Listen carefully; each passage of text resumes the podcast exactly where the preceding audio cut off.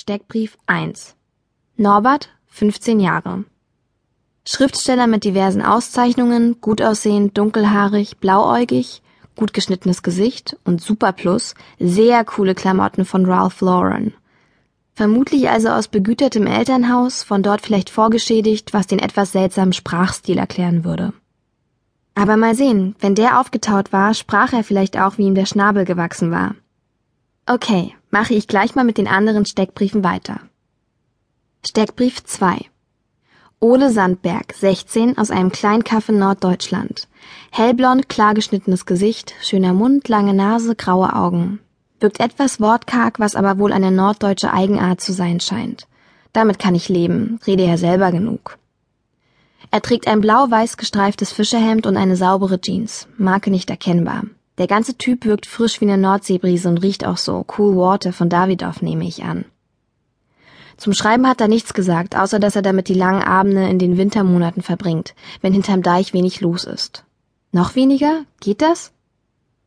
Die dritte, die sich vorstellte, war Reina. Das ist Spanisch und heißt Königin. Und so wirkte sie auch, königlich. Steckbrief 3 Reina aus München, 16, Gymnasiastin des Auerbach-Lyzeums, wie sie gleich betonte. War vermutlich eine Eliteschule. Wie alles an Reina nach Elite aussah. Sie trug ein Kleid, welches so raffiniertes Understatement bewies, dass es mindestens aus einer Designerkollektion stammen musste und Sandalen mit einem richtig hohen Absatz. Ihre Haare waren kräftig und dunkelbraun wie auch ihre großen Augen. Richtige Rehaugen. Die zogen einen regelrecht in ihren Bann und ich glaube, Helge hatte sich vom ersten Moment an in sie verliebt. Nicht nur in die Augen, in die ganze Rena. Sie war schlank, eher zart, aber wirkte dabei keineswegs zerbrechlich. Also wenn die bei Germany's Next Topmodel aufgelaufen wäre, die Juroren wären anbetend vor ihren Füßen niedergebrochen. Sie wirkte auf eine angenehme Art selbstbewusst und sehr freundlich. So etwas war ich von gut aussehenden Mädchen oder solchen, die sich dafür hielten, wie zum Beispiel Oberzicke Vanessa aus meiner Klasse, eher nicht gewöhnt. Die jedenfalls war total hohl und eingebildet. Ich warte mal ab, wie es mit dieser königlichen Rena so wird. Ich finde sie jedenfalls schon mal sehr interessant. Das dritte Mädchen neben mir ist übrigens Sandy. Steckbrief 4 Sandy ist total süß. Sie ist in meinem Alter, lustig und ihr blasses Gesicht ist übersät mit Unmengen von Sommersprossen.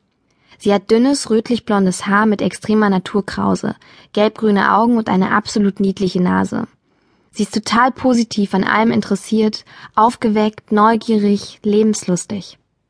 Sie trägt eine Capri-Hose und ein loses T-Shirt in Quietscheentchengelb. Gewagt zu ihren Haaren, aber ein für Mallorca sehr schön passender Stil. Das Mädchen könnte hier für mich zu einer echten Ferienfreundin werden.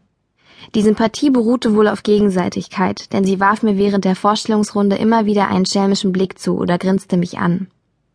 Ihr männliches Gegenstück scheint Luke zu sein. Steckbrief 5 Luke hat straßenköterblonde Haare, man kann auch sagen ein ausgewaschenes Hellbraun. Passend zu seinen Klamotten, verwaschene Fetzenjeans, Bermuda-Länge, weites T-Shirt von Armani. Aber derart lässig an seinem Körper hängt, dass es auch von H&M hätte sein können. Ähm, wobei die ja auch immer mehr Designerkollektionen führen. Die Augenfarbe ist genauso undefinierbar wie die Haarfarbe. Die Nase ist ziemlich lang, der Mund recht groß aber man achtet auf beides eigentlich nicht, weil der Typ dauernd grinst und einem zuzwinkert. Der wirkt total kontaktfreudig, ist 14 und hat kaum Pickel, aber dafür etwas viel Gel im Haar.